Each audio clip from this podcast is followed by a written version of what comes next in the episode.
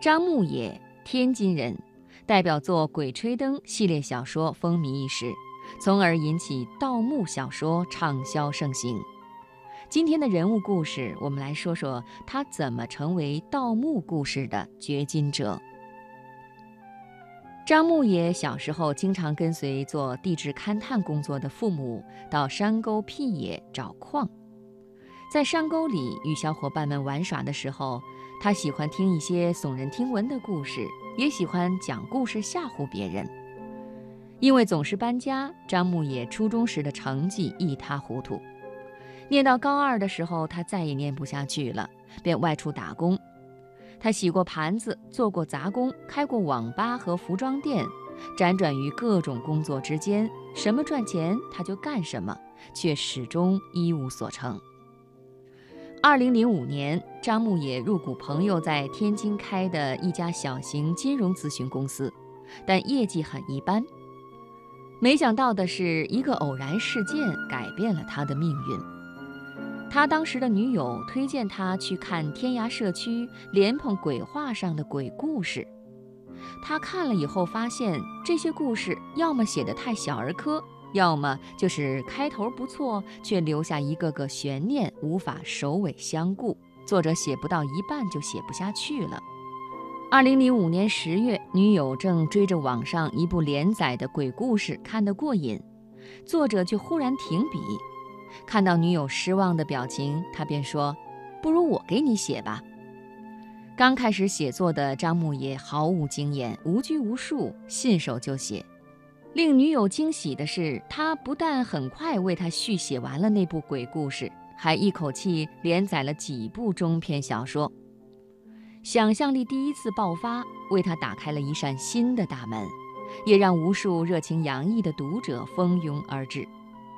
他每天都和读者刷屏互动，通过写故事认识了很多有意思的人，社交范围也拓宽了。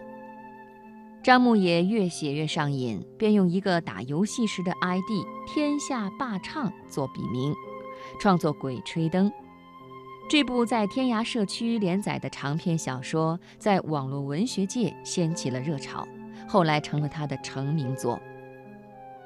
失落的宝藏、神秘莫测的古墓、危机四伏的探险之路、惊心动魄的寻宝经历。题材新颖的盗墓小说《鬼吹灯》一经贴出，很快就抓住了大批网友的心。张牧野丰富的生活经历和自小练就的幽默文笔，令这部小说精彩纷呈。凭着天马行空却又合情合理的紧凑情节，他将故事里的人物刻画得栩栩如生。连续几个月，《鬼吹灯》高居百度小说搜索榜第一名。在二零零六年的网络文学界，天下霸唱是当之无愧的 Number One。他做梦也没有想到，一部瞎编出来的盗墓小说，后来竟成为国内热门的 IP，让他一夜成名。二零零六年四月，张牧野成为国内最大的原创小说门户网站起点中文网的签约作者，只要准时在这家网站上更新小说。他就有源源不断的银子进账，一直把写作视为消遣的他，一夜之间成了备受瞩目的网络红人。其实张牧野骨子里是一个非常念旧的人，他始终觉得《鬼吹灯》的成功要感谢他小时候遇到的真正的盗墓人。他说：“我小时候住在天津的胡同，有个邻居真的是盗墓的。”他们家世世代代跑江湖，战乱的时候就去盗墓了。不知不觉中，《鬼吹灯》越写越长，写到第二部的时候，有出版商找上门来谈出版，张牧野还在推辞，坚决不愿意出书。他说：“我知道这本书路子太野了，一出书就得改，我不想修改。”后来，越来越多的网友要求张牧野出书以便收藏，于是他找了一家大公司来代理版权，自己只负责写书。二零一零年十月，张牧野以总价一千万元签约北京新华先锋文化公司，其中包括牧野鬼事》和另一部书稿的版税，担任悬疑杂志《迷中迷》主编的报酬，以及三年写作期作品的优先出版权。仅《牧野鬼事》这一本书，便给张牧野带来了将近五百万元的收入。张牧野创作的八本《鬼吹灯》系列小说陆续出版以后，销量突破了五百万册。随后，韩文和越南文版本在海外发行，这部小说衍生的文化产品也形成了一个产业链。其中，漫画版权被上海一家公司买断，小说中的一些道具也引起玩具商的兴趣。深圳一家公司开发的摸金符也已上市。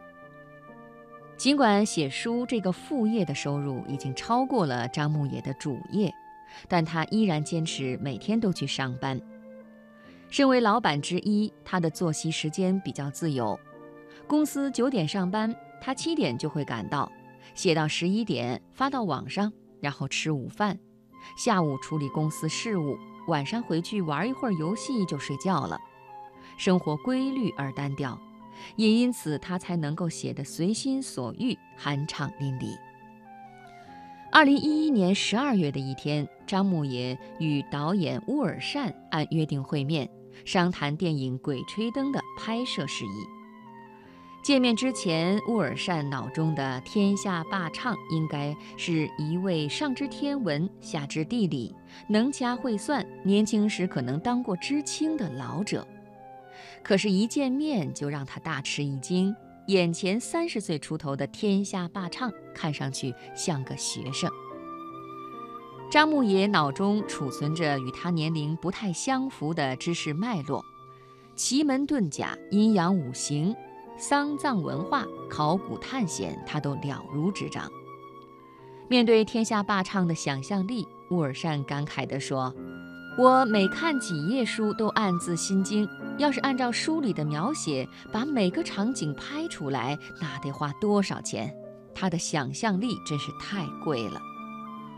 二零一五年是《鬼吹灯》的电影元年，并且一年就上映了两部，陆川导演的《九层妖塔》和乌尔善导演的《寻龙诀》，两部电影引发的比较狂潮。